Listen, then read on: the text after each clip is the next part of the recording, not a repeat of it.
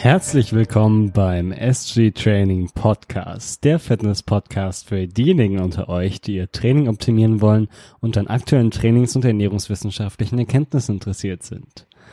Welcome back! Heute dreht sich bei uns alles um den weiblichen Zyklus und wie dieser das Training beeinflussen kann. Dazu haben wir auch eine Expertin bei uns eingeladen und ein kurzer Teaser zu ihr. Ihr werdet sie gleich näher kennenlernen. Sie hat wahrscheinlich wesentlich mehr Ahnung als du, wenn es um Trainingsplanung geht, und im Eins gegen Eins würde sie dich auch platt machen. Sie ist Physiotherapeutin, Coach, hat einen Master in Sportwissenschaften und ist dazu auch noch ehemalige Pro-MMA-Kämpferin. Also viel Spaß mit der Folge und äh, eine kleine Randbemerkung noch. Und zwar am Anfang wird es wahrscheinlich ein bisschen ähm, physiologisch werden und dazu haben wir euch in den Show Notes ein entsprechendes Schaubild verlinkt, welches ihr euch angucken könnt, ähm, während unser mysteriöser Gast ähm, einige Points dazu erklärt.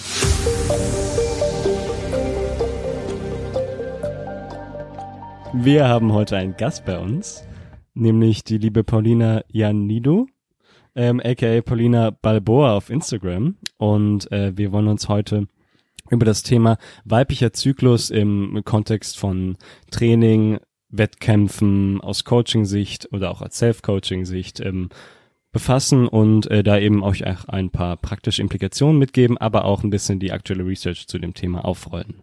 Ähm, Paulina, wärst du so lieb, dich mal kurz vorzustellen für die Leute, die dich nicht kennen? Äh, ja, gern. Ähm, ja, ich bin Paulina Ioannidou äh, oder aka Balboa aus äh, dem Social Media Bereich. Ähm, bin vom Haus aus Physiotherapeutin mit einer Praxis in Köln und habe äh, vor ein oder zwei Jahren, was haben wir denn jetzt, Corona-bedingt, ähm, Zeitdemenz, äh, mein Master an der Sporo noch gemacht und ähm, werde auch zeitnah zu dem Thema ähm, ja, hormonbedingte Schwankungen wahrscheinlich auch promovieren, da das Thema halt, ja, wie schon beschrieben, recht spannend für Coaches und halt auch ähm, Athletin sein wird. Cool. Ähm, ja, wenn es um den weiblichen Zyklus geht, dann sollten wir ja auch erstmal kurz besprechen, wie genau sieht er denn aus? Was gibt's denn da für dominante Hormone, die den Zyklus so bedingen? Und ähm, wie sind da so die grundsätzlichen einfachen Implikationen von. Ähm, willst du das vielleicht mal kurz übernehmen, Paulina? Ja, gern. Ich glaube tatsächlich, ähm, also außer wenn man halt wirklich mit einer Frau zusammen wohnt, dass ähm, für die meisten Frauen das zwar irgendwie grob bekannt ist, ähm, wie sowas abläuft, aber auch ähm, im Detail oft einfach vernachlässigt wird. Also im Endeffekt beginnt der Zyklus mit dem ersten Tag der Menstruation und der letzte Tag ist quasi der ähm, ja, Tag, wo die Blutung äh, aufgehört hat, beziehungsweise ähm, wo die nächste Blutung dann startet. Kann bei Frauen zwischen ja, 25, 26 oder bis auf 35 Tage teilweise dauern. Und das sind Phasen der hormonellen Veränderung mit natürlich einem Ziel, dass wir eine Eizelle haben, die befruchtet sein soll. Äh, oder halt auch nicht. Ne? Also das ist natürlich nicht jeden Monat zu erwarten. Wir haben äh, verschiedene weibliche ähm, Hormone, Testosteron als männliches Hormon spielt jetzt hier in dem Zyklus keine allzu große Rolle, also unterschwellig schon.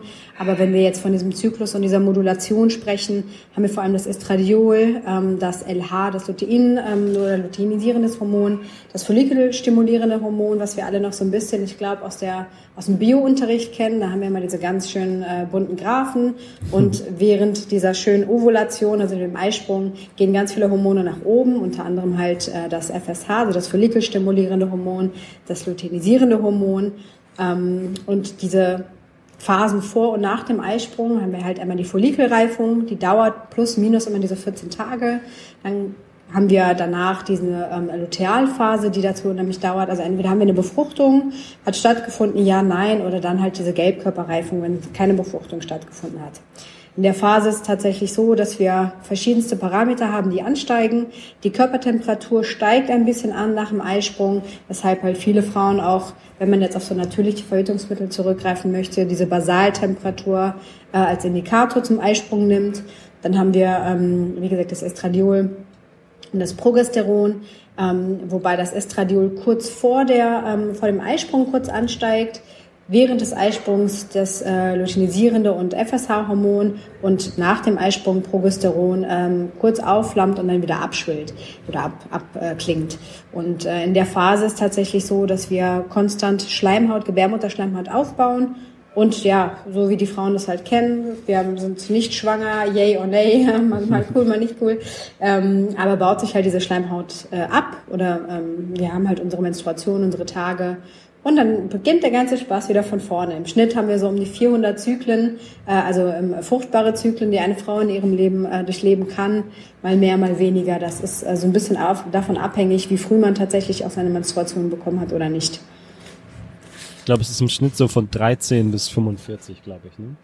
Genau, also es wird, ähm, ich glaube auch, dass die Tendenz äh, früher wird, ähm, aufgrund also A der Gewichtszunahmen der Mädchen.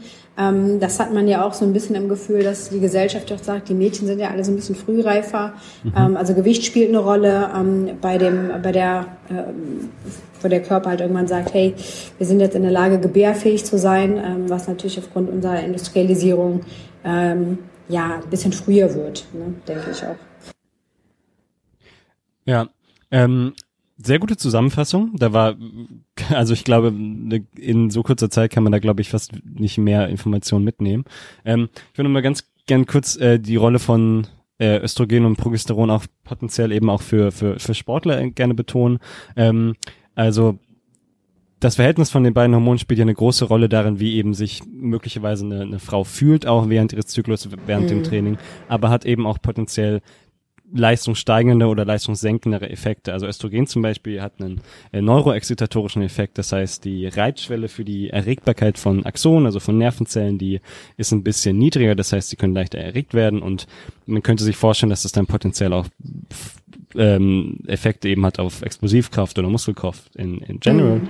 Ähm, bei Progesteron ist es so, dass sie tatsächlich eher die Cortico kortikale Erregbarkeit irgendwo reduziert und damit dann auch potenziell motorische Fähigkeiten ein bisschen verringern kann.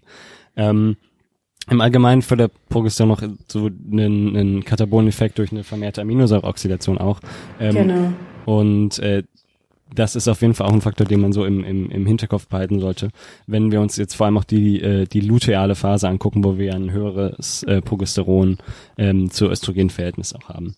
Ähm, und man kann natürlich da jetzt auch eben unterscheiden, ob wir uns jetzt eher so im, im, im Widerstandstraining befinden oder im Ausdauertraining oder in so einem Mischtraining, wie es dann eben Kampfsport wäre oder so.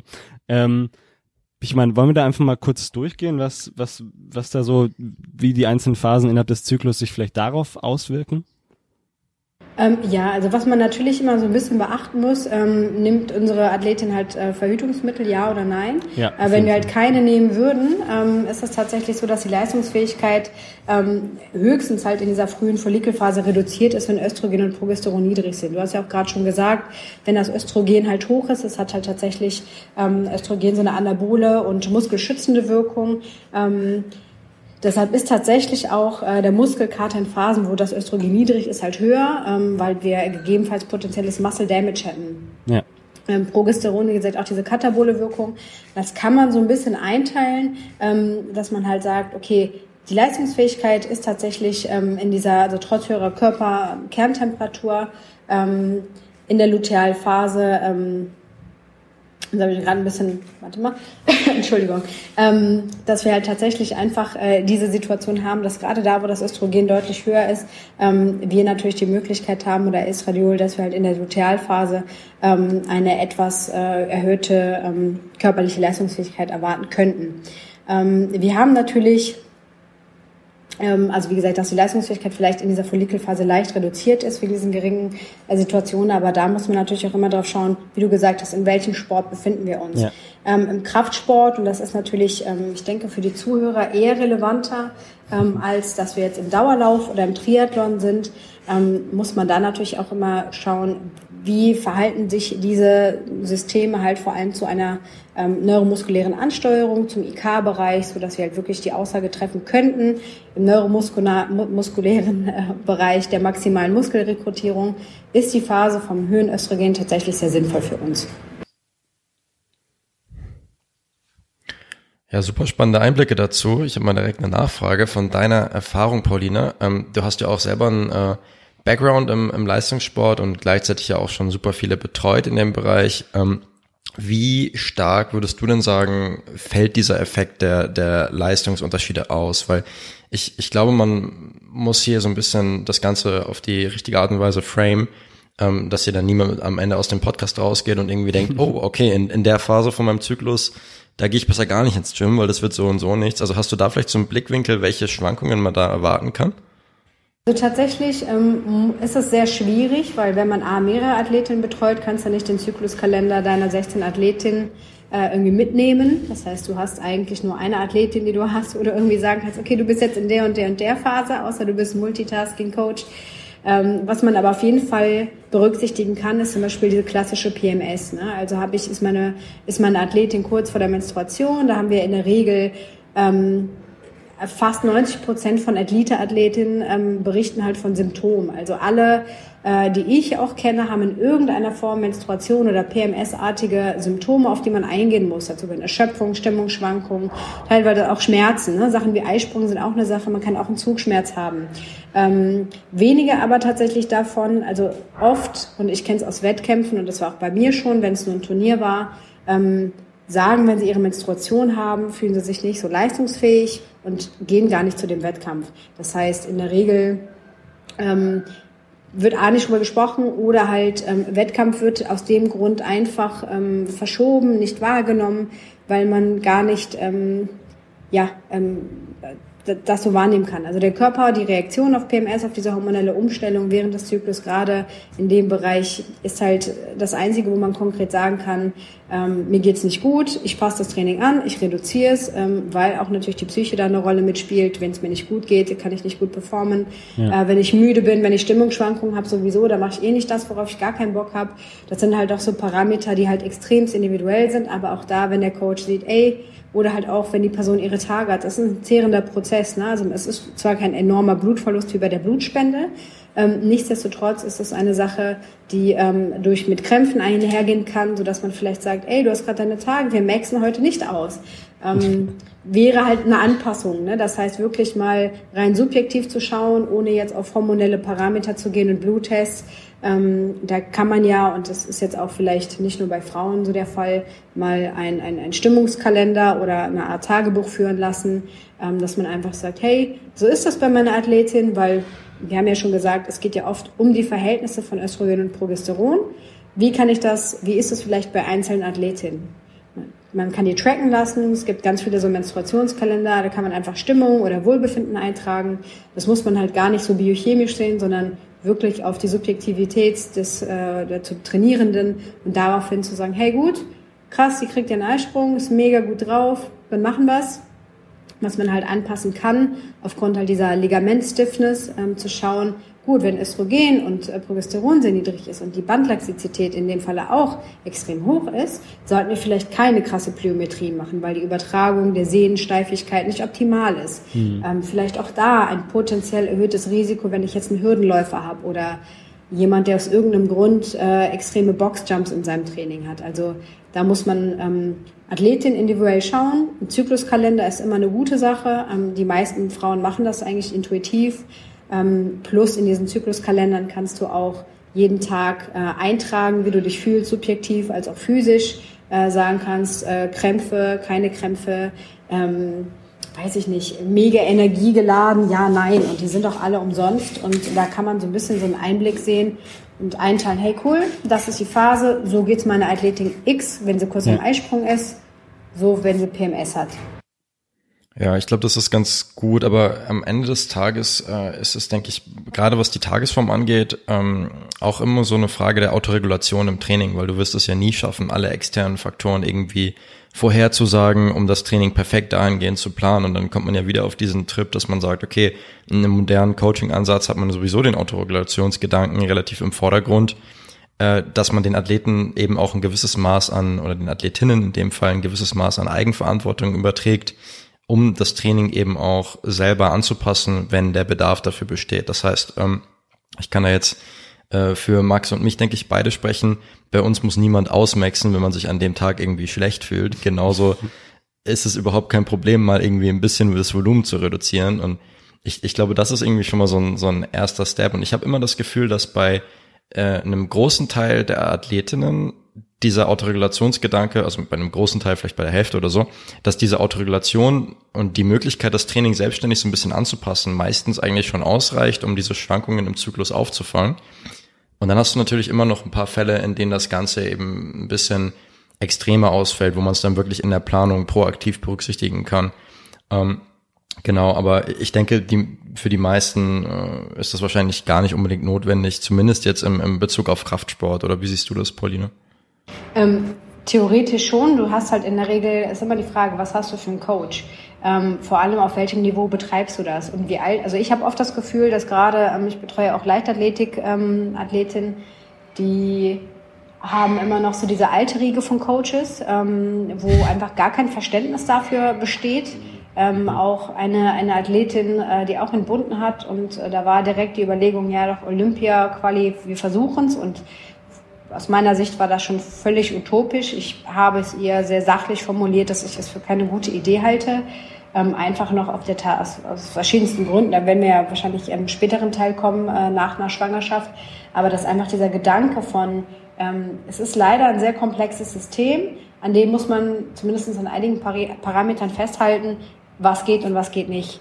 Und ähm, da sind wir halt zum Beispiel auch bei einem Bereich, ähm, der zwar sehr übergriffig ist, allerdings auch oft praktiziert wird, dass man gesagt bekommt, nimm doch einfach die Pille.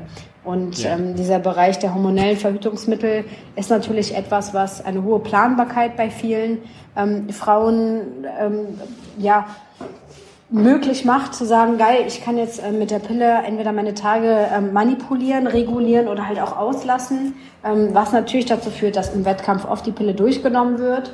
Ähm, die Effekte davon kennt man tatsächlich noch nicht ganz genau. Also ähm, wir sind ja somit die erste größere Versuchsgruppe, wo die Pille meines Erachtens äh, über Jahre einfach hinweg äh, gedroppt worden ist. Ähm, viele haben es jetzt tatsächlich auch aufgehört, ähm, aber im Leistungssport ist es eigentlich gang und gäbe, die Pille äh, als, als Zeit, also als, als Regulator zu nutzen, ob man Babys haben möchte oder nicht. Und ähm, das ist halt ein Punkt, da muss man auch sehen, dass die Pille halt verschiedenste Pillenpräparate wieder auf unseren ähm, Östrogen-Gestagenhaushalt einwirken können, können sich negativ auch auf die Leistungsfähigkeit ausüben, aber die Planbarkeit für viele halt doch sicherer ist zu sagen, dann habe ich nicht meine Tage, weil die Menstruation wahrscheinlich bei vielen Frauen ähm, das Maximum an körperlicher Erschöpfung hervorbringen würde. Ja, das ist sehr wichtig zu betonen, finde ich. Ähm, und wenn wir uns allerdings so im Amateursportbereich befinden, so bei den Leuten, mit denen, also wahrscheinlich den Großteil der Zuhörer und Zuhörerinnen, ähm, dann würde ich sagen, dass es wahrscheinlich am wichtigsten ist, dass man als Athletin und als Coach eben erstmal dafür sich sensibilisiert. Also dass man einfach da eine, eine offene Kommunikation einfach zu Beginn einfach etabliert und man einfach bereits möglicherweise als Coach im Erstgespräch schon mal fragt, hey, ähm, wie sieht das denn aus? Hast du da, wie ist da deine subjektive Wahrnehmung? Hast du erstmal überhaupt einen regelmäßigen Zyklus? Das ist ja auch nochmal ein Riesending. Und äh, in meiner Coaching-Erfahrung bisher muss ich sagen, dass ich geschockt davon bin, weil ich tatsächlich nur sehr wenige Athletinnen erst hatte, die einen tatsächlich regelmäßigen Zyklus hatten. Und bei unregelmäßigen mhm. Zyklen, ähm, da kannst du vielleicht gleich auch noch mal was zu sagen, das wird dann ja alles noch vager und weniger planbar. Und wenn ich mir vorstelle, dass ich eine Athletin wäre, die eben Wettkampfsport betreibt und da eben wirklich gut performen möchte, dann ist, ist es für mich ganz klar, dass ich die Pille nehmen würde, auch wenn das potenziell vielleicht gar nicht so gut für, für mich wäre. Aber ich kann das da, ich kann da, kann das sehr gut verstehen. Aber ähm, ja, ich denke, die Sensibilisierung ist so das, so das A und O in, in der Coach-Athlet in Beziehung, in dem Fall, was wir, was wir auch hervorheben wollen. Ja, das ist tatsächlich ein sehr großes Problem. Also ein unregelmäßiger Zyklus und das hat ja auch viele, viele Gründe. Also in, in, in Sportarten mit Gewichtsklassen ist es ein sehr, sehr großer Faktor, weil unser Körperfettanteil äh, unseren Zyklus determiniert und somit die Fruchtbarkeit. Stress ist ein ganz großer Faktor. Also ist eine Athletin im Übertraining, ist das auch ein ganz, ganz guter Parameter zu sagen, ey, das ist zu viel für die. Ähm, vielleicht sollten wir irgendwas, irgendwas rausnehmen, Volumen, Übungsanzahl, Trainingsfreak, was auch immer. Also irgendwas muss zu viel sein. Also dass der Körper auch sagt, die im Endeffekt die Menstruation zeigt ja eigentlich nur, dass die Frau in der Lage ist, ein Kind austragen zu können, was für den Körper eine, eine Situation ist, in der es dem Körper gut geht. Bin ich krank, kann der Zyklus sich verzögern, habe ich zu viel Stress, habe ich ähm, anderweitige Faktoren, die das Ganze beeinflussen können, funktioniert der Körper nicht so, wie er es potenziell tun sollte. Und dazu gehören halt auch gerade bei Gewichtsklassen und Weightcuts, das habe ich auch sehr, sehr oft erlebt ähm, bei Frauen, ähm, die Problematik halt, dass der Körperfettanteil einfach so niedrig ist oder auch genau lange, lange Zeit so niedrig gehalten wird und dann halt auch andere mhm. Hormone wieder ins Spiel kommen, weil der Körper einfach konstant an so ein gewisses niederes Hormonlevel adaptiert hat, dass die Frauen danach echt Probleme haben, A, wieder Zyklus zu bekommen oder geschweige denn, wenn Kinderwunsch da ist, ähm, fruchtbar zu sein. Und das finde ich ist gerade bei sehr, sehr jungen Frauen, also bei, bei Mädels, wo ein, ein, ein Leistungsdruck hintersteht. Man kennt es ja auch aus vielen äh, Dokumentationen, wo gerade bei jungen Sportlerinnen ein enorm hoher Druck ausgeübt wird.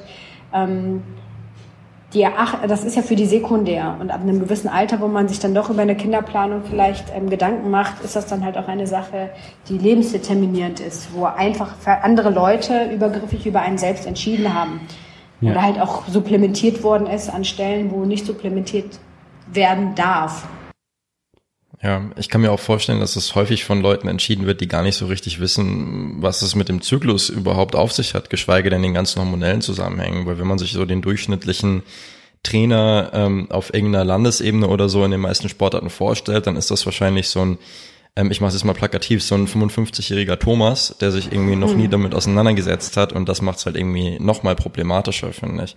Und das hast du tatsächlich auf Bundesebene extremst oft. Und das ähm, kurz, um auf die Leichtathletin rauszugehen.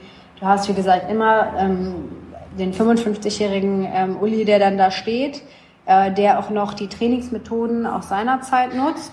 ähm, und dann halt auch noch ähm, kein, also ne, ich bin jetzt nicht der Oberminister, seine leicht chauvinistischen, äh, sexistischen Anmerkungen dann macht und äh, dann halt die Mädels da durchjagt. Ne? Und wir sind, das ist halt eine Sache, von der muss man, ich hasse das sowieso, also ich bin in der Regel eh jemand, der sagt, Alter, ich, das ist für viele Frauen oft ein Problem, weshalb die dann noch nicht mehr zurück zum Kader kommen. Ne? Also wir haben da noch ein weiteres Thema, das so sexualisierte Gewalt im, im Leistungssport ist.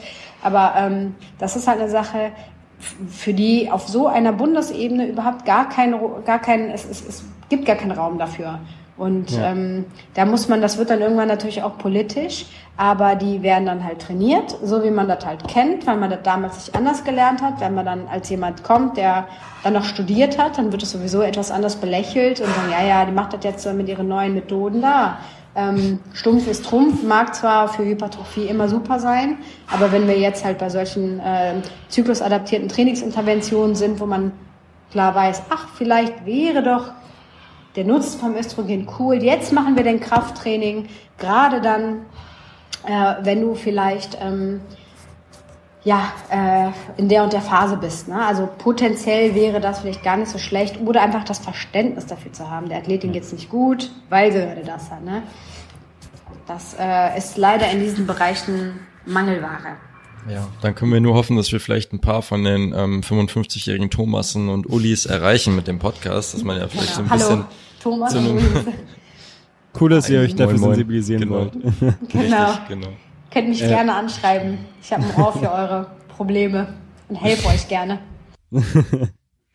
Äh, und ich, ich finde, du hast auch noch, als du Gewichtsklasse angesprochen hast, Paulina, einen richtigen Faktor eingebracht. Es gibt ja diesen Begriff der, äh, der ähm, Triade der weiblichen Athletin, der jetzt ja auch ähm, erweitert wurde zum ähm, RED-Syndrom, also Relative Energy Deficiency Syndrom, welches ja erschreckend oft vorkommt bei weiblichen Sportlerinnen, die eben ein gewisses Gewichtsziel erfüllen müssen. Und äh, ich habe da erst gestern ähm, von der Studie gelesen, die an der Sportmedizinerkonferenz in Harvard die Teilnehmer gefragt hat, ob sie äh, diese Begriffe überhaupt kennen. Und ähm, es war so, dass es kannten, um die 70 Prozent kannten den Begriff der Triade der weiblichen Athletin, aber es kannten nur unter 30 äh, den Begriff des äh, Relative Energy Deficiency Syndroms. Und das ist ja, also was ja eine Erweiterung der, der Triade ist. Und ähm, was eben noch psychologische Faktoren, Entwicklung, immunologische Faktoren eben mit, äh, mit, mit reinnimmt. Und das finde ich halt auch ähm, krass, wie selbst auf ähm, einem so hohen akademischen Niveau die das Bewusstsein dafür zum Teil einfach auch gar nicht so da ist und ähm, ich denke, das steht eben auch symptomatisch für das, für, für wie es eben auch in der Normalbevölkerung ist. Eben. Wir haben da, glaube ich, auch mal in einer anderen Podcast-Folge auch schon mal drüber gesprochen, Vincent, die hast du, glaube ja, Genau, die hatte ich damals moderiert, da hatten wir das schon mal so ein bisschen angesprochen. Da ging es auch so primär um das Thema Körpergewicht und äh, bei eben einer Athletin von uns, die damit so ihre Probleme hatte und dann äh, mussten wir natürlich auch über den Female Athlete äh, Triad sprechen ähm, und haben das so ein bisschen aus einer anderen Perspektive ähm, eben nochmal aufgeklärt. Ähm, ja, ist aber auch schon eine Weile her. Ich glaube, es war die zweite Folge, falls da nochmal jemand reinhören möchte. War auf jeden Fall ganz, ganz interessant, das auch mal so aus ihrer Athletinnenperspektive zu hören. Ähm, yes, aber ich denke, da ist auf jeden Fall wirklich, äh, wie du schon gesagt hast, äh, schockierend, dass kaum jemand was mit den Begriffen anzufangen weiß, selbst innerhalb der akademischen äh, Sportbubble, wenn man das mal so nennen kann, dann will man sich gar nicht vorstellen, wie das irgendwie im, im weiteren Dunstkreis bei, bei Fitnesstrainern oder ähm, von mir aus auch Physiotherapeuten oder normalen Trainern in anderen Sportarten ausschaut. Und das finde ich schon, ja, erstaunlich. Gefährlich. So. Ja, ja, gefährlich, ja. Also ich habe, ähm, also es gibt ähm, ja gerade was Gewichtsklassen angeht, ja auch gerade was Zyklus angeht, auch immer zwei, zwei Phasen. Ähm, ich habe selber tatsächlich auch erlebt, also die meisten Mädels kennen es, äh, dass man immer sagt, ich fühle mich so aufgedunsten oder geschwollen. Ähm, und wir haben ja auch tatsächlich zwei Peaks. Also wir haben einmal den Östrogenpeak vor der Ovulation und wir haben so einen Progesteronabfall halt kurz vor der, vor der Menstruation. Also es ist tatsächlich so ein bisschen so, dass in der späten ähm, follikulären Phase halt dieser Anstieg des Östrogens dazu führen kann, dass eventuell der weibliche Körper mehr Salz speichern möchte. Ähm, gerade wenn man halt, also ich bin zum Beispiel auch total der Salzesser, ich salze immer nach. Ähm, das kann sich natürlich ein bisschen auf, auf, meine, auf meinen Wasserhaushalt ausüben. Genauso in dieser frühen lutealen Phase ähm, kann natürlich der Abfall von Progesteron so an Aldosteronrezeptoren binden. Das ist ein recht komplexer Prozess. Aber auch hier ist es wieder so, dass ähm, ja Frauen fühlen sich in der Phase eher flach und dann nach wenigen Tagen direkt, also nach dem Eisprung, oh super, und danach ähm, direkt Progesteron wieder absinkt und der Körper halt diese PMS-Phase äh, vorbereitet und diesen Rebound-Effekt wieder erzeugt, sodass die Frauen halt wieder Wasser ziehen. Und also man hat das fast immer in dieser Diät, ne, wenn die Frauen sagen, boah, ja. ich bin voll im Defizit, aber ich nehme gerade wieder zu und ich nehme wieder ab. Und ich habe das, also je nachdem, ähm, wie hoch diese Abfälle der Hormonkonzentrationen sind. Ähm, es gibt in der Literatur zwischen zwei und sechs Liter. Ähm, ich habe mal einfach bei mir geschaut, was Lebensmittel zum Beispiel angeht, bei Sushi. Klar, ich meine Sushi, Sojasauce, ähm, da kann ich auch direkt mal viel Salz essen. Ähm, aber das waren schon Unterschiede und ich bin klein und wiege im Durchschnitt 58 Kilo, äh, vier bis fünf Liter, die on top am nächsten Tag waren. Ähm, und wow. ich habe natürlich, man hat ja so einen Brand, also ich zum Beispiel habe nach Sushi immer einen Brand, also ich kann literweise was trinken. Ähm, und ich hatte das auch bei einem Kampf gehabt, äh, 2018, ähm, wo ich meine, also ich habe einfach auf meine Tage gewartet. Ich war in Kanada, ich bin zurückgeflogen und war zwei, drei, vier Tage überfällig und denke die ganze Zeit schon dieser ganze Stress, klar, dass ich das verziehen kann. Und ähm, war mit dem Tracking und ich war bei dem Gewicht, wo ich sein wollte, ähm, zwei Tage vor der Waage und äh, musste dann noch ein bisschen in die Sauna. Das war nicht mehr viel, war ein, ein Liter. Und nichts ging raus. Und ich dachte, was, was ist das? Das kann doch irgendwie nicht sein. so. Und ähm, bin dann auf der Waage schon gewesen und ähm, habe die Waage verpasst, habe mich aber auch einigen können und habe auch gesagt, mir tut's mega leid, ich warte auf meine Tage. Ähm, der Trainer meiner Gegnerin meinte so, ja, ja, das mit ihren, das, ich kenne das bei der Signet, das auch immer. Ähm, war zwar nett, so unter Motto, am nächsten Tag hatte ich drei Liter weniger. Also ich habe meine Tage bekommen, war natürlich äh, super ätzend, weil das war ein Faktor, wo ich, wäre ich auf einem Turnier gewesen, wo ich gegen fünf, sechs Leute gekämpft hätte, hätte ich gesagt, wisst ihr was, völlig in Ordnung, ich lasse den Tag sausen, aber das war echt ein sehr schöner großer Kampf in der Längstes Arena. Ähm, die körperliche Leistungsfähigkeit war komplett im Arsch. Mhm. Ähm, zwar hatte ich dann drei Liter weniger Wasser, was mir natürlich an dem Tag überhaupt nichts gebracht hat, weil die Waage war am Vortag.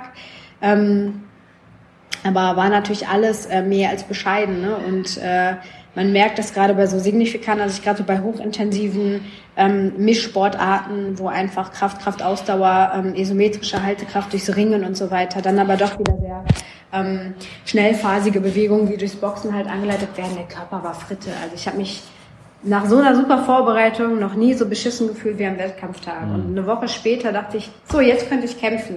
Und das ist Tatsächlich, es ist doof, aber natürlich kann man ähm, nicht äh, seine Gegnerin nach seinem Zyklus suchen oder alle Frauen auf Wettkämpfen so einteilen, dass man sagen kann, hey Mädels, wer von euch ist gerade hier in dem Zyklus? Cool, dann fangen wir jetzt an, ihr seid nächste Woche da und da, dann machen wir das. Ne? Also ich meine, super fair wäre es natürlich, irgendwie sowas zu machen, aber es ist praktisch überhaupt nicht umsetzbar. Ja, ja, denke ich auch. Da hast du dann echt dann die praktischen Probleme, allein schon, um das irgendwie zu koordinieren und so weiter. und, ähm, und am Ende ja, ich glaube, ist noch jemand. Ja. Ja, genau, genau. Ja. Und ich denke, irgendeinen Kompromiss muss man da eingehen. Und vielleicht ist es ja auch so, dass sich sowas über eine gesamtsportliche Laufbahn irgendwo ausgleicht, oder? Dass man Eben. manchmal halt irgendwie einen Nachteil hat, dann hat man das nächste Mal irgendwie einen Vorteil. Das ist natürlich dann gerade ärgerlich, aber ich meine, solange es keinen Lösungsansatz gibt, damit umzugehen, denke ich, muss man damit einfach irgendwie copen.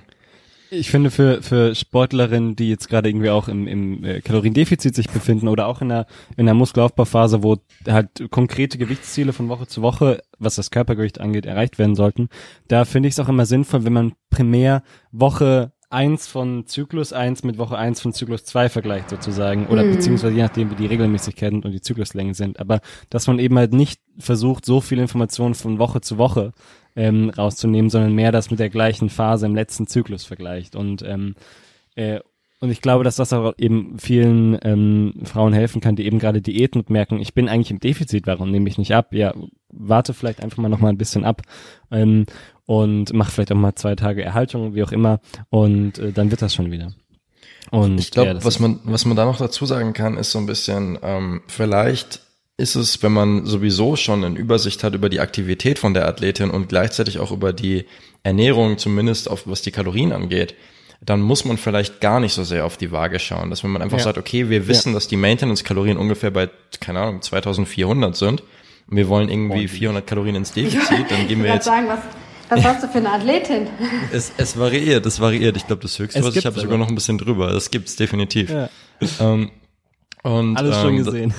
Äh, genau, genau, von mir aus auch 2000, aber dann kannst du ja auch einfach die Kalorien entsprechend anpassen und du weißt dann ja, dass du ungefähr im Defizit bist. Und wenn du am Ende siehst, okay, das war nur ein 300er Defizit, dann ist es am Ende des Tages auch halb so wild, dann kannst du immer noch mal eine, eine Woche im Defizit hinten dranhängen. Aber in dem Fall finde ich die Veränderung vom Körpergewicht eigentlich überhaupt nicht so relevant, wenn man einen gewissen Datenansatz hat, weil wenn man jetzt eine Woche vom Zyklus mit dem nächsten Zyklus vergleichen will, dann hat man natürlich auch das Problem, dass man davon ausgeht, dass damit das sinnvollerweise funktioniert, muss man relativ lange Diäten, damit man das machen ja. kann.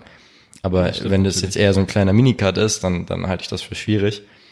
Ähm, genau, aber definitiv muss man da äh, die Daten halt entsprechend interpretieren. Da vielleicht ein bisschen vorsichtig sein, wenn man es auf Körpergewicht schaut. Mich hat das brutal überrascht, was du vorhin gesagt hast, wie, wie krass diese Schwankungen da tatsächlich sind innerhalb von wenigen Tagen, weil ich, ich kann mich nicht dran erinnern, dass ich das mal so stark irgendwie gesehen habe, aber äh, was hast du gesagt? Vier Kilo teilweise, oder? Genau, also wenn du, ähm, ich, wenn eure, ich weiß nicht, ob eure Athletin, äh, ihr stellt die ja ein und die werden ja dann anhand äh, der Kalorienvorgabe wahrscheinlich auch jetzt nicht äh, die hochraffiniertesten, versalzensten Produkte essen. Ähm, da hast du es tatsächlich schon. Also man kann es selber, ich, bei Männern ist es nicht ganz so krass. Ich meine, wenn ihr extrem viel Sushi, Sojasauce fresst, dann habt ihr am nächsten Tag auch sicherlich einen Liter mehr. Ähm, und dann gibt es aber natürlich auch gerade so ein bisschen die Phasen, ähm, gerade wenn man äh, am Diäten ist, also ich kenne es ja selber, ähm, also Heißhungerphasen und für mich gab es dann tatsächlich immer äh, so Sachen wie Pommes, wo ich einigermaßen wusste, plus minus, hat 200 Kalorien bei Mac ist. Immer so mein kleiner Goodie, so, ja, die Kinderpommes für einen Euro bitte. Ähm, und dass ich halt immer wusste, ey, Beginn der Periode, Appetit geht runter, war völlig okay, sobald ab dem, äh, ab der dritten Woche ähm, Östrogen, Progesteron fällt ab, luteale Phase, Appetit geht hoch, mega Bock auf, keine Ahnung, alles, was glänzt und, und äh, frittiert ist. Ähm, und vor allem Salz. Also ich bin, weiß auch nicht warum. Vielleicht gibt es da irgendwie eine, eine, Studie zu, ob manche Menschen mehr auf Salz reagieren oder nicht. Das ist, äh, also bei Athletin hier tatsächlich zwei bis vier Kilo. Ähm, eine Hochspringerin, die ich betreue, die immer so Mini-Mini-Cuts macht, also tatsächlich einfach nur Low Carb, äh, Water Retention, äh, Salz, Natriumarm, äh, paar Tage vorher isst, damit sie einfach bei den Sprüngen noch mal ein paar Kilo hat. Bei der sind es auch drei bis vier Liter, also drei bis vier Kilo, die sie innerhalb von einer Woche Wasser nur macht, ohne ja, okay. dass sie einen Leistungsverlust hat. Ja, krass. Ja, not bad, not bad. Aber dann ist man ja auch schon fast schon in der Richtung äh, Watercut dann drin, ne? Und genau, genau. Äh, also Mageninhalt ja kann man da bestimmt dann noch ein bisschen ver, ver, also äh, genau, richtig. Äh, Dameninhalt meine ich nicht Magen, da, ja, genau. Ja, ähm, ja ein Punkt, ähm, den ich jetzt gerade immer vergessen habe, den du angesprochen hast. Naja, ähm, Musst dir mal Notizen machen nächstes Mal. Ja. ah ja, genau, was ich sagen wollte. Heißhungerphasen äh, in, in der Lutean-Phase, dazu wollte ich was sagen. Das, ähm, der, ein kleiner Lichtblick äh, ist allerdings, dass ähm, man in der Tendenz ja, also Frauen in der Tendenz ja auch etwas mehr verbrennen. Ähm, deswegen ist es möglicherweise gar nicht so schlimm, sofern du halt nicht die Auswahl an Lebensmitteln, die du konsumierst, enorm veränderst und dann halt super energiedichte Lebensmittel ver, ver konsumierst, ähm, dann ist es natürlich was anderes. Aber wenn du halt einfach ein bisschen mehr von dem isst, was du sonst eh schon mehr isst, dann ist es wahrscheinlich im Rahmen und du nimmst davon auch nicht zu. Also das ist auch okay. Man sollte sich da auch nicht zu rigide versuchen, da an die gleichen Kalorienziele zu halten, wie man es eben zwei, drei Wochen oder ein, zwei Wochen vorher machen konnte. Genau, ja. Also dieser minimale Kalorien-Surplus, also den, ich bin immer froh gewesen, wenn man gesagt hat, ja, du verbrennst dann halt auch tatsächlich durch diese Basaltemperatur, die erhöht ist, ein bisschen mehr. Das war bei mir immer so geil, nehme ich als Bonus mit, stick to the plan und ähm, dann bin ich noch leichter wie gewollt. Also das ist wie gesagt auch ähm, zu diesem ganzen Thema Gewichtsklasse, wie wir schon gesagt haben und ähm, der, dem, der Female Athlete äh, Triad ist es einfach ein Mindfuck, dass man sich irgendwann so kontrolliert mhm. und koordiniert sein Leben lang ähm, da gibt es auch tatsächlich, ähm, ich werde stelle immer, wie gesagt, sehr gerne Literatur von Mountjoy, ähm, The Female Athlete von 2015, glaube ich. So ein komplettes von Riley rausgebrachtes, ähm, mal so ein Handbook of Sports Medicine and Science ähm, so eine komplett Zusammenfassung von solchen Themen und cool. ähm, das ist echt nicht schlecht. Das ist auch umsonst. Ähm, ich glaube, British Journal of, nee, was habe ich gerade gesagt? Vom IUC ähm, und ich wollte, warte, wer hat das denn rausgebracht? Wiley, genau, nicht, äh, ich wollte sagen British Journal of Sports Medicine. Wiley, Mountjoy 2015 ähm, sind... Können wir mal in die Show Notes packen. 200 ähm, Seiten, 150 Seiten, glaube ich parallel auch noch so ein bisschen interessant zu diesen ganzen Themen, vielleicht auch für die Trainer interessant, äh, The Women's Book von Lyle McDonald. Ja. Ähm, den Typ selber sollte ne? man, hm. ja, der, also den Typ selber sollte man nicht allzu ernst nehmen. Der sieht so ein bisschen aus wie so ein Schubbel. Yeah. Aluhutträger. Ähm, das Buch an sich ist aber ähm, recht legit. Ihr habt den schon mal gesehen, oder? Ja, ja, ja klar. ist so wild. Ist so aber, wild. aber habt ihr auch mitbekommen, wie er sich teilweise dann in irgendwelchen Debatten verhalten hat und voll, so und wie er voll. sich da. Das ist, ähm, der ist richtig asozial. Ja, ähm, übel, übel. Aber das Buch ist gut. Also. Er, er hat 40-minütige Videoweise, Produ Videobeweise produziert, wo er darlegen wollte, dass Mark Israel Tell nicht also nicht die APIs im Training erwischt, die er eigentlich meint zu erwischen. Ich das weiß, ich weiß. Die beiden hatten ja schon mehrere, ich glaube, war das bei, nicht bei Instagram Live, auf jeden Fall hatten die schon so Live-Clashes. Ähm, muss man halt, also das ist äh, für, für so Science Entertainment immer ganz lustig. Ähm, ihn selbst, wie gesagt, kann man, er hat halt nur einen Bachelor, muss man witzigerweise sagen. Ähm, dafür fand ich das Buch echt äh, eine vernünftige Guideline. Also ein paar Sachen auch da kann man wieder so ein bisschen widersprechen, weil er ja gar nicht so der sportliche Typ ist zum Beispiel. Ähm, eher weniger, wenn man sich den mal angeschaut hat.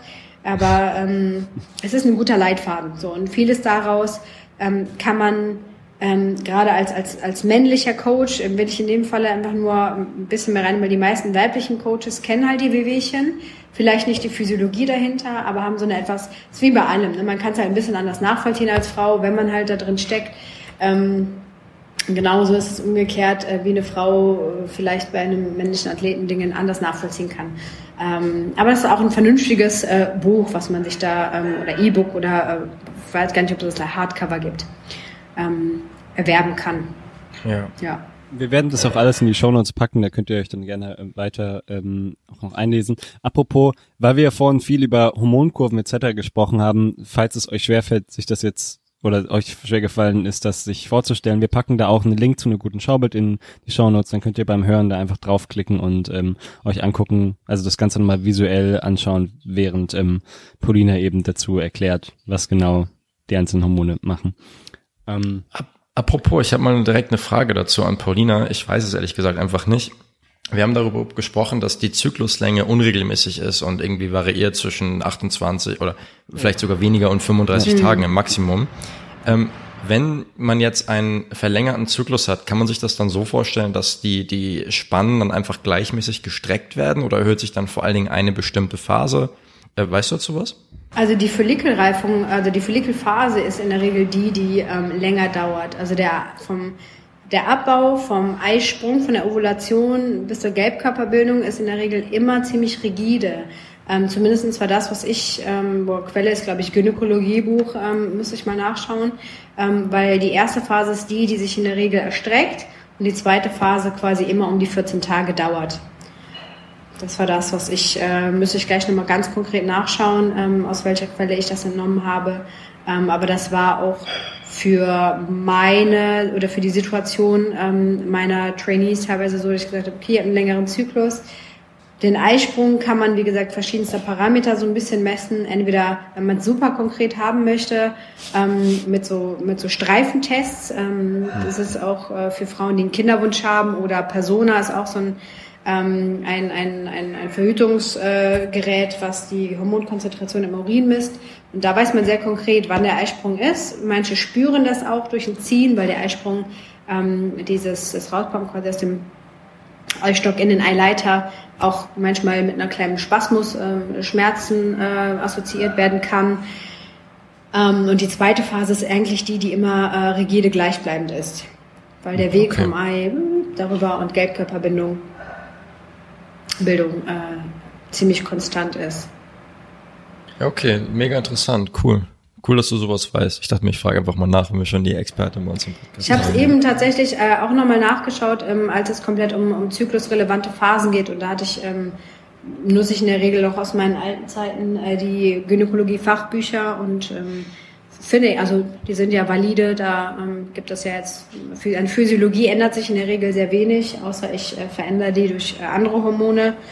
Ähm, die kann ich euch auch, oder kann man auch Beispiele zu nennen. Ne? Also ich habe direkt eine weitere Frage, jetzt wo du schon von anderen Hormonen gesprochen hast. Ähm, wie ist das, oder gibt es da überhaupt Daten, gibt es da überhaupt Studien zu? Weil ich kann mir auch vorstellen, dass es da gar nichts zu gibt, aber wie, gibt's, wie ist das bei ähm, transsexuellen Personen, die ähm, mit einer Hormontherapie versuchen, ihre Hormonlevel einem anderen Geschlecht anzugleichen. Ähm, wie wirkt sich das zum Beispiel auf den Zyklus aus? Gibt es da irgendwas dazu?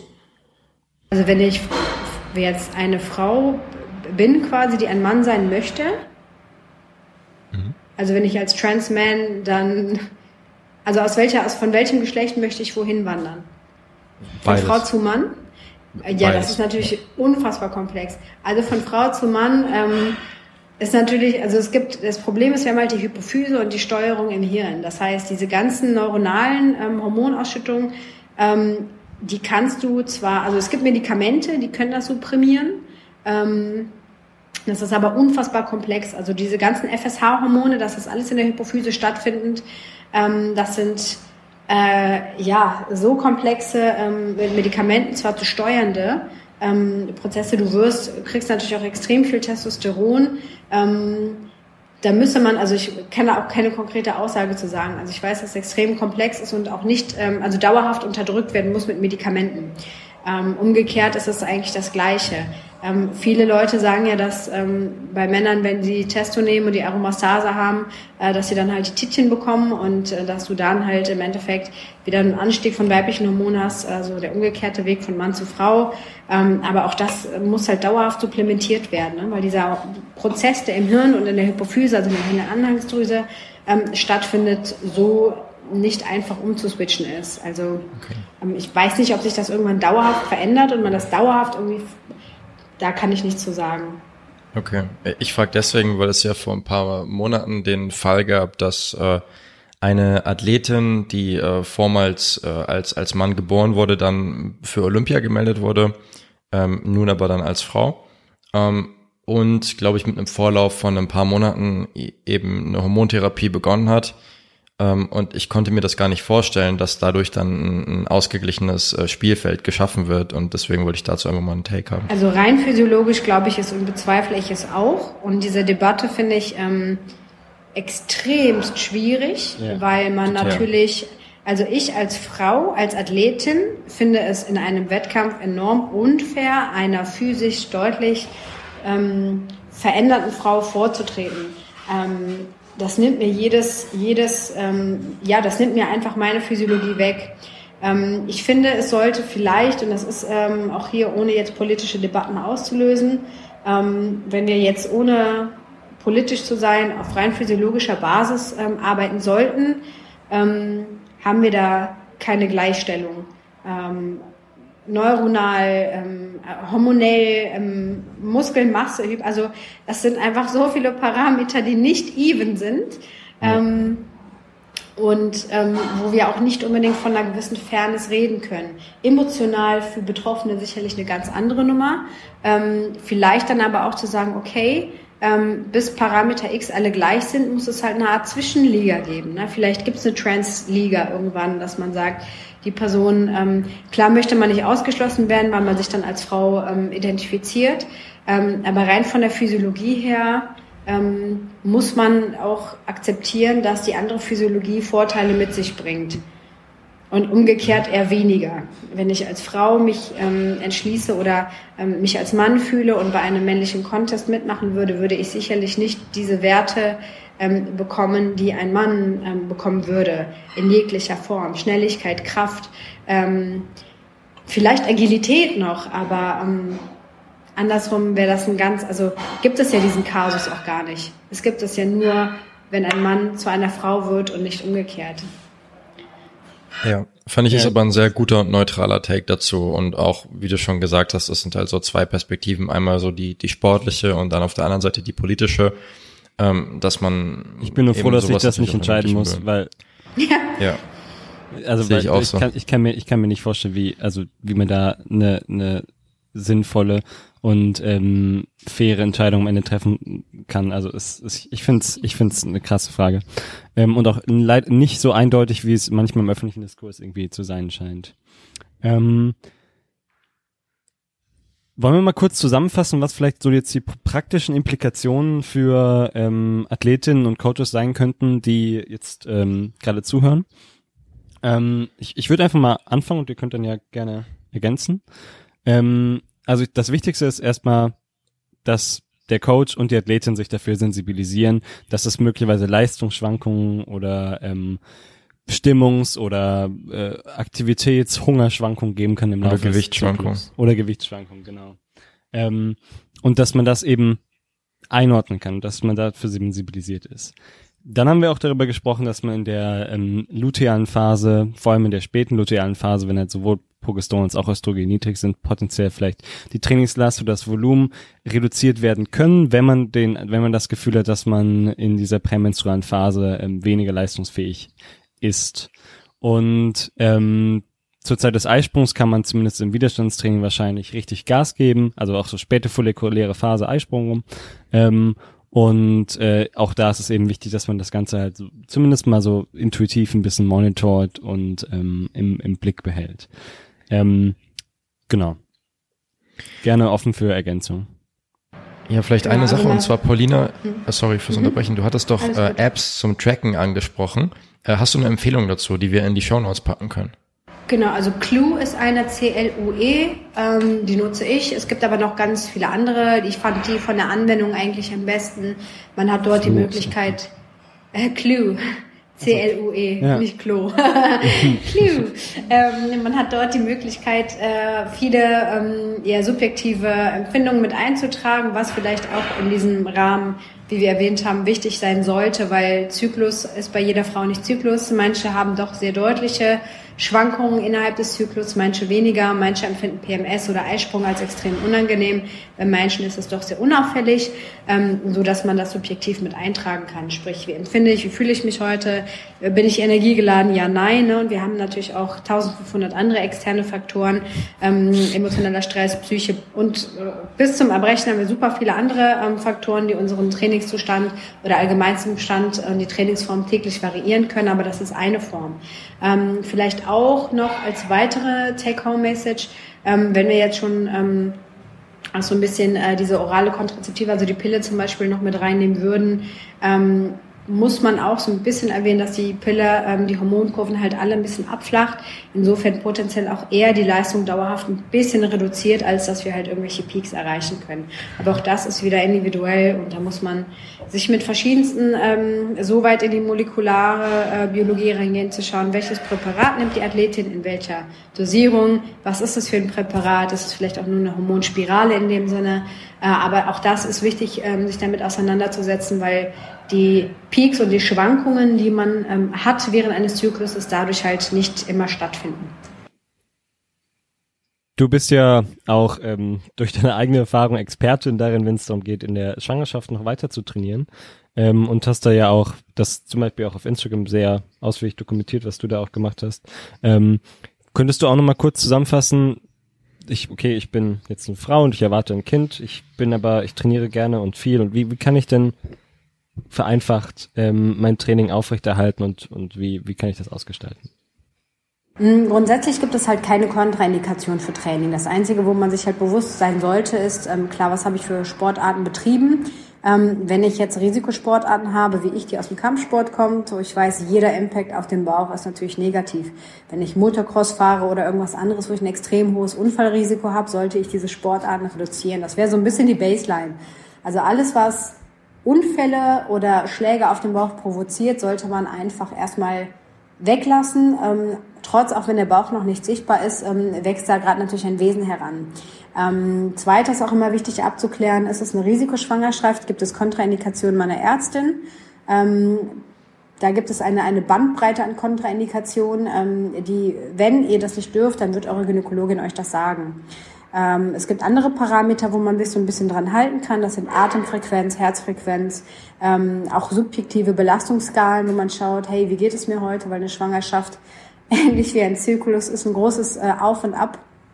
Und ähm, da wird, wird man auf jeden Fall merken, dass die Leistungsfähigkeit tatsächlich sogar, weil Östrogenzunahme ähm, stattfindet, ähm, dass die Leistungsfähigkeit ab einem gewissen Punkt auf einmal wieder zunimmt. Also bei den, also auch das subjektive Empfinden, dass es einem besser geht. Da gibt es so ein bisschen das zweite Trimester, wo man das Gefühl hat, hey, das ist super.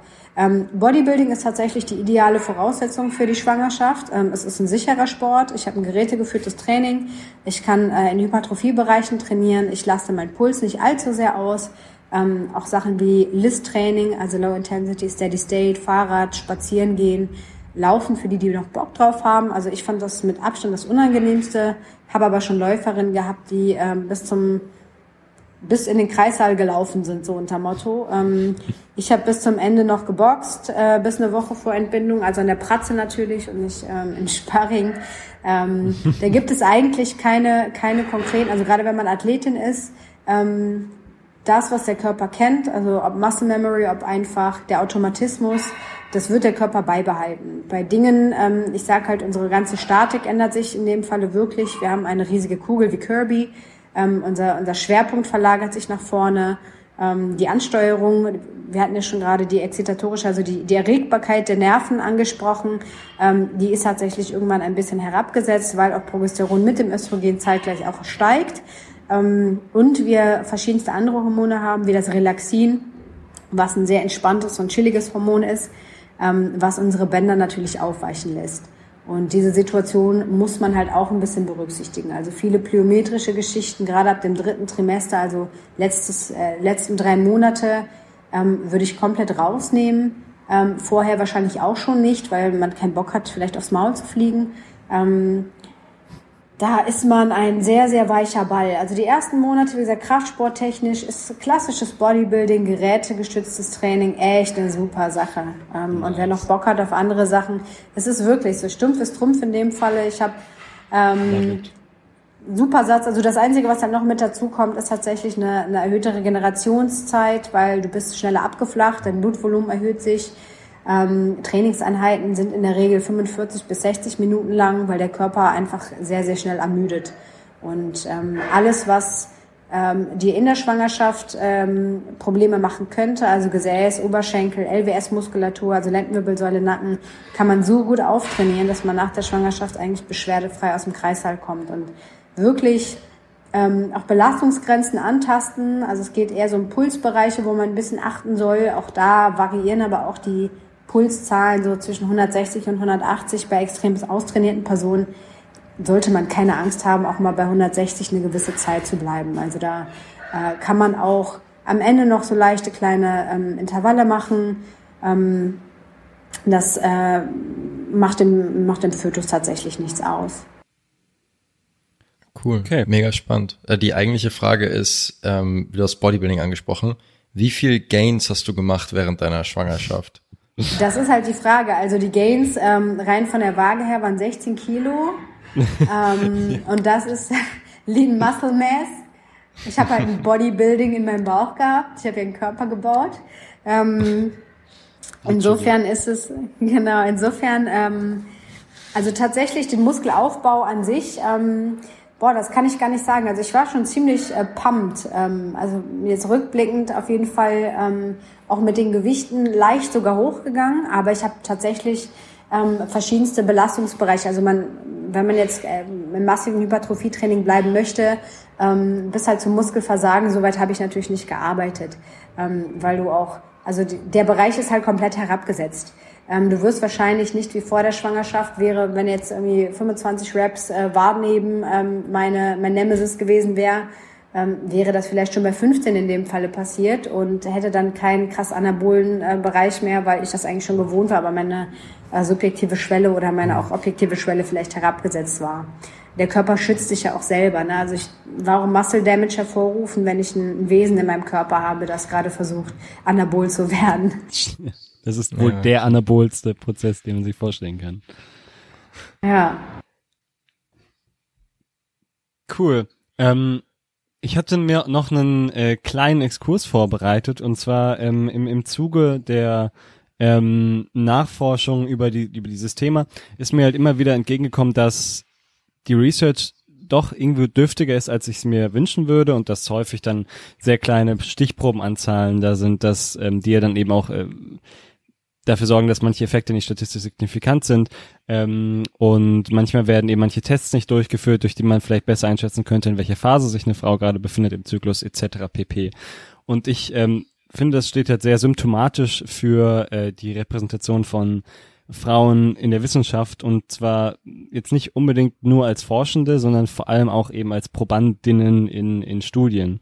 Und ähm, ich würde es jetzt gar nicht unbedingt auf den Sport bezogen, sondern generell einfach mal ein bisschen hervorheben, wie was für krasse ähm, Effekte das auch eben hat in, in der Praxis. Zum Beispiel bei beim Herzinfarkt ist es ja so, dass Frauen ähm, da häufiger auch dran sterben, weil es eben später erkannt wird, weil die Symptome eben von Männern abweichen können. Und ähm, mhm. also das sind dann zum Beispiel eher auch so intertestinale Symptome, Übelkeit, Oberbauchschmerz und eben nicht so ein klassischer Brustschmerz. Und ähm, das liegt halt auch vor allem daran, weil es nicht so public knowledge ist, dass die Symptome eben bei Frauen anders sind, weil es auch massiv underfunded ist im Vergleich zu Männern. Oder bei Crash-Test-Dummies, witzigerweise, die entsprechen mm. eben dem Durchschnittsmann. Und es gibt zwar auch weibliche, in Anführungszeichen, die sind halt dann aber einfach nur kleiner, haben keine weibliche, keinen weiblichen Körperbau, sondern sind einfach nur kleine Männer. Und witzigerweise werden die meisten Untersuchungen damit auch mit weiblichen Dummies als Beifahrerin und nicht als Fahrerin gemacht. Also es ist halt, also was für ein rückständiges Bild vermittelt das denn? Und das kann eben auch eine potenzielle Teilerklärung dafür sein, dass Frauen eine 17-prozentig höhere Wahrscheinlichkeit haben, beim Autounfall zu sterben oder ähm, 73 Prozent höhere Wahrscheinlichkeit haben, sich zu verletzen. Und und was äh, so weiblich, vor allem weibliche Konditionen wie äh, Endometriose, Migräne, Anorexie und sowas angeht, da ist eben auch ein viel geringere, ähm, geringeres finanzielles Volumen, was Forschungsinterests angeht. Ähm, und das hat natürlich viele Gründe, dass ähm, da so ein erhebliches Defizit auch eben in Grundlagenforschung besteht an, an, an Frauen. Ähm, und Riesenbatzen ist dann natürlich äh, institutioneller, systematischer äh, Sexismus. Ähm, aber dann kommen da auch so Sachen hinzu wie reproduktionsfähige Frauen werden da auch in der Tendenz eher mal vermieden, weil man eben Fetizide, also das Töten eines Fötus vermeiden möchte, weil es halt eben mehr, mehr finanziellen Aufwand bedeutet, eben auf eine Schwangerschaft vor, vor und währenddessen zu testen. Und die ganzen hormonellen Fluktuationen äh, in einem normalen Zyklus sind halt äh, aus, aus Sicht der Forschenden häufig eben zu kompliziert, als dass man das eben mit einberechnen möchte. Und das sollte ja natürlich nicht so sein, sondern man sollte da eben den entsprechenden Anspruch haben, Forschung zu betreiben, die, ähm, die das eben mit, mit einbezieht. Und ähm, das Ganze hat natürlich auch was damit zu tun, dass Frauen eben als Forschende auch stark unterpräsentiert sind. Und da habe ich mal eine kleine Frage an euch. Und zwar ähm, bei der aktuellen Rate, wie ähm, viel mehr Frauen Autoren von, äh, von Papern werden. Was glaubt ihr denn, nehmen wir jetzt mal zum Beispiel Physik, wie lange würde es dauern, bis da eine Parität herrscht bei den Autorinnen bei der aktuellen Verbesserungsrate pro Jahr? Ich gebe die Frage weiter an Paulina, denn ich weiß die Antwort. Ah, Verdammt. Also ich würde wahrscheinlich denken, circa 30 Jahre. Okay. Du bist ein kleines bisschen daneben, sind 260. Was? Äh, Ach je. ja. ja, cool. Ich, also ich kann es ja in der Physik nicht, aber ja, toll, krass, ja verrückt. Ich bin ja noch echt optimistisch, dass sich das ja. schnell ändert. Und ich habe dann einen super Review-Paper zu gefunden, packe ich auch in die Shownotes, wo das eben in sämtlichen Forschungsbereichen, also Kardiologie, Bioinformatik, whatever, ähm, verglichen wird, wie der aktuelle prozentuale Anteil ist und wie eben die Rate auch ist und wie die Abschätzung ist, wann das dann eine Parität erreicht. Und das sind zum Teil geisteskrank lange Zahlen. Also klar, man kann hoffentlich damit rechnen, dass es schneller geht, aber es ist trotzdem, sprechen wir manchmal von Hunderten von Jahren. Das weißt du, wie das in, in, anderen Fachrichtungen ist, die nicht Naturwissenschaft sind? Also zum Beispiel irgendwie Wirtschaftswissenschaften oder sowas oder äh, Sozialwissenschaften? Da wird wahrscheinlich noch schlimmer, noch schlimmer sein. Ähm, äh, bei in quantitative Finance ist, äh, hab, das habe ich jetzt gerade zum Beispiel, da sind 20 Prozent der Autorinnen Frauen. Ähm, und die Verbesserungsrate ja, liegt bei 0,2 Prozent pro Jahr als letzte Autorin. Also also das ist so in die, in die, ist ja in die Richtung okay. Wirtschaftswissenschaften. Und ähm, okay. noch ein, ein krasses Beispiel. Ähm, Ägypten, Marokko, Italien, Kroatien, Serbien, Rum, Rumänien, die sind alle besser als wir Deutsche, was das angeht. Die haben allen viel höheren Anteil an weiblichen Autorinnen. Und das, das hat aber nichts mit Deutschland zu tun. Das liegt daran, dass äh, das quasi negativ mit der, also wohlhabende Länder, in wohlhabenden Ländern sind Männer stärker überrepräsentiert als in weniger wohlhabenden Ländern. Ja. Es gibt auch so ein paar Hypothesen, die das erklären können, aber das, das liegt, also ich glaube, du könntest den, den Vergleich mit jedem etabliert, etc. Ja, also da, genau, genau. Aber richtig. es ist trotzdem, also es ist trotzdem krass, wenn man sich vorstellt, okay, wir sind so modern und der Westen ist äh, ja absolut, absolut Vorreiter, aber anscheinend ja nicht in, in, in diesen Bereichen. Ja. Ja, da kann man tatsächlich noch so kurz die eine Grätsche machen, wenn wir schon bei Ungerechtigkeiten sind, ist tatsächlich auch das Thema Verhütung. Ähm, oh ja. Da gibt es mittlerweile so viele Initiativen, ähm, so Better Birth Control, ähm, die halt versuchen einfach zu sagen, ey, warum müssen Frauen aufgrund ihrer hormonellen Situation hormonelle Kontrazeptive halt nehmen? Äh, oder warum gibt es für uns so viele Möglichkeiten, hormonell zu verhüten, ähm, die natürlich aber auch alle Side-Effects haben? Und äh, in der männlichen Forschung halt nicht. Also es gab, wurden so viele Funds immer angefangen für Männer, äh, so viele Studien damit ähm, angefangen, da ähm, die allerdings alle abgebrochen worden sind wegen der bekannten Nebenwirkungen, die halt für Frauen ähm, gang und gäbe sind. Ähm, und ich musste mir bildlich diese Studie so ein bisschen vorstellen, wie nach zwei Wochen anfangen alle Männer sagen, nee, es geht jetzt, ich habe Kopfschmerzen, bin super schlecht drauf, ähm, mir geht's nicht gut und okay, brechen wir ab. Und alle Frauen, also der Beipackzettel der Pille, es gab zwar immer diesen, diesen, ähm, ja, diesen Post von wegen ja AstraZeneca im Vergleich zur, äh, zur Pille, ähm, aber auch das ist natürlich allein so eine Tatsache, die super vielen Menschen immer bewusst geworden ähm, oder wo vielen bewusst geworden ist, was für Nebenwirkungen die Pille hat und wie hoch tatsächlich auch das Schlaganfallrisiko bei der Pille ist. Und ähm, da ist es tatsächlich auch in Korrelation, also diese Weight Cut Geschichte in Kombination mit der Pille und einem sehr hohen Hämatokrit. Ähm, da haben wir, sind wir schon wieder in so einer, in so einer Position, wo wir halt Frauen wieder extremst in Gefahr bringen und etwas ähm, antizipieren können, was eigentlich vermeidbar ist. Ne? Und das ist wieder so eine systematische Fahrlässigkeit und in, mich macht's halt, das ist immer so eine Mischung aus, ich bin sauer und ich bin äh, etwas verzweifelt, weil ich man natürlich versucht, jetzt der neuen Generation so eine gewisse Souveränität mit an die Hand zu bringen und auch zu sagen, gut, ähm, wir sind äh, equal, equal rights for everybody, aber ähm, da sind wir, was halt die Zahlen angeht, immer noch nicht äh, lange nicht so weit. Ne? Und das mhm. ist in allen Bereichen des Trainings leider nach wie vor so ähm, ob wir die Bezahlung, das waren jetzt Fußballerinnen im Vergleich zu Männern, ob wir ähm, alleine der Trainingsaufwand der Frauen, also ich glaube bis auf Beachvolleyball und das halt auch wieder aus niederen Gründen, ähm, haben wir deutlich höhere äh, Einschaltquoten als äh, irgendwo anders. Ne? MMA ist halt auch so eine Sache, ähm, es wird fast immer in irgendeiner Form ähm, ja sexualisiert, weil irgendwelche äh, Ulis und äh, Thomas äh, das toll finden, halt nackte Frauen im Käfig kämpfen zu sehen und halt tatsächlich nicht die Performance. Und das Gleiche ist dann auch Frauen, die attraktiver sind, werden oft für Boxkämpfe gebucht. Ne? Also ist halt in vielerlei Hinsicht ähm, nach wie vor ein Thema, wo wir mit meinen utopischen 30 Jahren, aber wahrscheinlich trotzdem auch nochmal 260 Jahre brauchen, bis da ähm, eine sehr objektive Souveränität aufgebaut werden kann, dass man sagen kann, ey, Sportarten sind ähm, gleich in der gleichen Wichtigkeit, in der gleichen ähm, Wertigkeit vor allem auch äh, repräsentiert. Ja, Genau, ich denke, es ist vor allen Dingen auch so ein bisschen ein Teufelskreislauf, dass ja, äh, wenn jetzt zum Beispiel, wenn man das Beispiel Fußball nimmt, dass einfach generell im Männerfußball viel mehr Geld unterwegs ist, ja. viel mehr Werbeinitiativen, ähm, es ist alles viel mehr kommerzialisiert, wodurch dann ein höheres öffentliches Interesse entsteht. Also mehr Leute interessieren sich dann dafür, wodurch dann wieder mehr Geld reinkommt. Das heißt, es bleibt eigentlich immer so und es geht immer so weiter, bedingt sich so ein bisschen gegenseitig. Und ich kann mir vorstellen, dass es gar nicht so einfach ist, das aufzubrechen in dem Fall.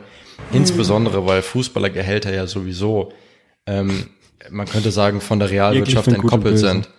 Ja, mhm. genau, richtig. Aber es ist ja nicht so, dass man jetzt irgendwie sagen kann, ja, okay, ihr kriegt hier eben, äh, weiß ich nicht, einen Tariflohn für eure Leistung und männliche Fußballer kriegen 40 Euro pro Stunde und weibliche 30. Dann könnte man ja easy sagen, okay, dann das gleichen wir an. Aber es hat ja eh super viel mit irgendwie medialer Aufmerksamkeit und Image und sowas zu tun. Ich glaube, das ist sehr, sehr schwer, dagegen, dagegen vorzugehen. Aber ja, muss man mal abwarten. Ich glaube, wir müssen uns übrigens nochmal bei allen Zuhörern entschuldigen, die Thomas oder Uli heißen, weil wir den Namen die ganze Zeit hier so negativ konnotieren. also falls es hier jemand... Willi, Uwe. Uwe ist auch gut. genau. Wir sagen einfach keine Namen am besten mehr, damit sich jemand angegriffen fühlt. Genau. Oder wir nennen sie einfach... Auch lieb wir nennen sie einfach Vinzenz und Maxen, dann, dann ist das okay, weil dann nehmen, ich, schließen wir damit, damit kann ich leben, das ist okay. Ich wollte noch eine Sache sagen, mir ist gerade aufgefallen, der Iran, Ghana und die Vereinigten Arabischen Emirate sind auch, äh, haben auch einen höheren Frauenanteil bei Publikationen. Will ich, will ich hier nur mal kurz noch einmal betonen, also ist insane.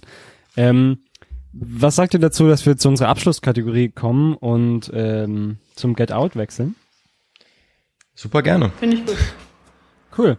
Ähm, gut, unser Get Out äh, für die neuen Zuhörer und Zuhörerinnen ähm, ist eine Kategorie, wo wir einfach davon berichten, was wir in letzter Zeit vielleicht irgendwie erlebt haben, was uns inspiriert hat. Also meinetwegen ein Buch, ein Podcast oder auch äh, eine Aktivität, die wir von uns entdeckt haben und einfach mal kurz mitteilen, was äh, ja, was was wir cool finden, was wir gerne teilen würden. Ähm, Paulina, ich lasse dir gerne den Vortritt.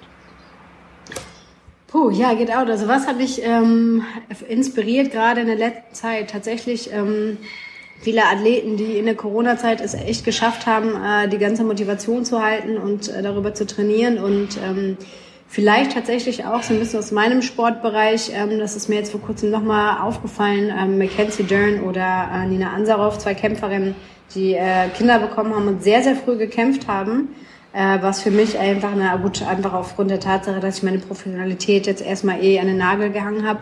Ähm, aber nach so einer kurzen Zeit ähm, so eine Performance wieder zu leisten, teilweise äh, vor dem Wettkampf noch gestillt, äh, nach dem Wettkampf das Kind äh, in die Hand bekommen, in, während des Trainings gestillt. Also ich fand es auch, ich habe auch viel trainiert und den Kleinen immer wieder zwischendurch an die Brust genommen. Aber das ist ähm, für alle, die keine Kinder haben, äh, man, man kann sich das nicht vorstellen, was das einfach für eine, äh, ja, was für eine, für eine körperliche, äh, zehrende Tätigkeit tatsächlich ist. Ne? Also in jeder Form äh, in so einem frühen Kindesalter ähm, wieder zum Leistungssport herunter äh, da reinzugehen. Und das ähm, ist eine Sache, die mich doch stark beeindruckt hat. Du brauchst natürlich ein Dorf, äh, was das Kind drumherum auch mitversorgt. Aber das fand ich schon, äh, hat mich schon ziemlich geflasht, das so wieder zu sehen. Cool. Ja, ja krass. ich auch cool. Die Vorstellung. Ja. Erstmal hier ein bisschen Sparring machen und dann kurz das Kind an die Brust nehmen, finde ich ja. auch krass. Vincent? Ach so, äh, ja, na sicher doch. Ähm, genau, ich habe auch einen Get Out und zwar bin ich vor, ich weiß nicht, vor einer Woche, zwei Wochen auf einen Podcast gestoßen. Ich habe ihn Max tatsächlich schon geschickt. Ähm, der Podcast nennt sich, glaube ich, ich weiß es nicht mehr hundertprozentig. Ich wollte, ich habe vorhin noch zu Max gesagt, ich gucke es nochmal nach. Ich habe es nicht nochmal nachgeguckt. Ich glaube, der Podcast heißt irgendwie sowas wie die erste Bürgerpflicht und es geht darum, ähm, wie man mit Desinformationskampagnen umgeht. Also es wird sehr viel zu dem Thema Desinformation erklärt. Das heißt jetzt irgendwie ähm, durch irgendwie welche Policies von Facebook und also den Einfluss von sozialen Medien, als auch eben auf staatlicher Natur, zum Beispiel die Einmischung von, von Russland in Wahlkämpfe in anderen Ländern. Und ähm, genau, ich denke, es ist ganz cool, äh, sich jetzt gerade auch politisch vor dem anstehenden Bundestagswahlkampf so ein bisschen dahingehend zu informieren und so, sich so ein bisschen zu sensibilisieren für solche Dinge. äh, einfach auch um einen seriösen Diskurs in Deutschland zu erhalten und das nicht abdriften zu lassen in, in Verhältnisse, wie wir sie aus den USA kennen. Ja. Und ich, ich finde, der, der, Podcast ist relativ neu. Es sind, glaube ich, fünf Folgen bisher. Äh, Operation Heus heißt, glaube ich, so, dass, dass ähm, die Organisation dahinter, der Podcast heißt, glaube ich, nochmal anders. Deswegen war ich mir nicht ganz sicher von. Ähm, wir, wir verlinken ihn auf jeden Fall in den Show Notes. Und ich glaube, es gibt bisher nur so fünf Folgen, aber ich fand äh, die meisten Folgen davon auf jeden Fall super gut. Ähm, mega interessant, auch immer sehr gut ausgewählte äh, Gäste, meiner Meinung nach. Und deswegen ist das meine Empfehlung für diesen Podcast. Der, der steht doch einer bestimmten Partei relativ nah. Hat, er, hat, hat man das Gefühl, dass der ein bisschen Wahlkampf betreibt? Also Nee, ehrlich gesagt nicht. Also äh, es gab zum Beispiel eine Folge, wo sehr viel darüber geredet wurde, warum die ganze Desinformationskampagne gegen die Grünen momentan ziemlich äh, wenig zielführend ist und warum es dem politischen Diskurs auch eher schadet. Und ja, ich, ich würde dem, dem Podcast ähm, trotz, obwohl äh, sein Name was anderes vermuten lässt, eine politische Neutralität zuschreiben. Okay, gut zu wissen. Ähm, mein Get Out an dieser Stelle ist ähm, zweifach. Einmal habe ich, äh, hab ich mit meiner Freundin letztens was unglaublich Gutes gekocht, ähm, was sich super toll in eine Diät integrieren lässt. Ähm, und zwar haben wir Wraps gemacht, einen Wrap-Teig aus Magerquark, Eiern und Reibekäse. Und ihr könnt euch nicht vorstellen, wie gut das geworden ist. Erstens hat es insanely viel Eiweiß. Zweitens ähm, kann man das ganz, ganz easy im Ofen machen. Einfach zusammenmischen, auf dem Blech ausstreichen und dann äh, für 20 Minuten im Ofen lassen, warten, bis der Teig bisschen braun geworden ist. Dann kann man es wie Wrap, Wraps benutzen. Und das hat sehr wenig Kalorien, sehr viel Eiweiß. Insane. Ähm, also Magerquark? Magerquark, ähm, Reibekäse und Eier. Also ich, ich pack das Rezept in die Shownotes, dann kannst du es dir mal angucken. Es geht so schnell und es ist insane. Was denn für ein Käse? Ähm, Gouda? Ich habe Light Reibekäse benutzt. Shame on me. Ähm, äh, aber das war echt super. Ähm, okay. Kann man sich gar nicht vorstellen, dass das besonders gut schmeckt, ehrlich gesagt, von der Kombination. Könnte von Markus Rühl sein, ein bisschen Tonne noch Ja, ja, genau, genau, genau. Ein bisschen ja. noch eine Dose Thunfisch rein, alles in Mixer. Perfekt. Rohe Eier, runter damit. Perfekt. Äh, und mein zweites Get Out habe ich von Dale Kientopf geklaut. Ähm, wir, als wir nämlich vorgestern telefoniert haben, hat er mir erzählt, dass er sich so Calippo-Eis ähm, Taschen geholt hat. Und ich habe mir das dann just direkt auch bestellt und habe dann mit so einem äh, Whey-Isolat das Ganze befüllt. Und das schmeckt einfach wie Calippo, also praktisch wie Calippo. Ähm, keine, keine Werbung an dieser Stelle. Ähm, und es ist also auch richtig krass, ein richtig nicer Snack, auch mit viel Eiweiß, wenig Kalorien und ähm, sehr kostengünstig. Kann ich auch nur empfehlen. Ähm, aber Credit where credit is due. Deswegen musste ich erwähnen, dass ich das von ihm, ihm habe. Ähm, ist, ist der momentan im Aufbau oder in der Diät? Ähm, Im Aufbau. Im Aufbau, okay, ja. Aber, kann man sicher. Ja, kann Im Aufbau würde ich mir das normale Calippo-Eis gönnen, ehrlich gesagt. Aber kann man auch machen. Nee.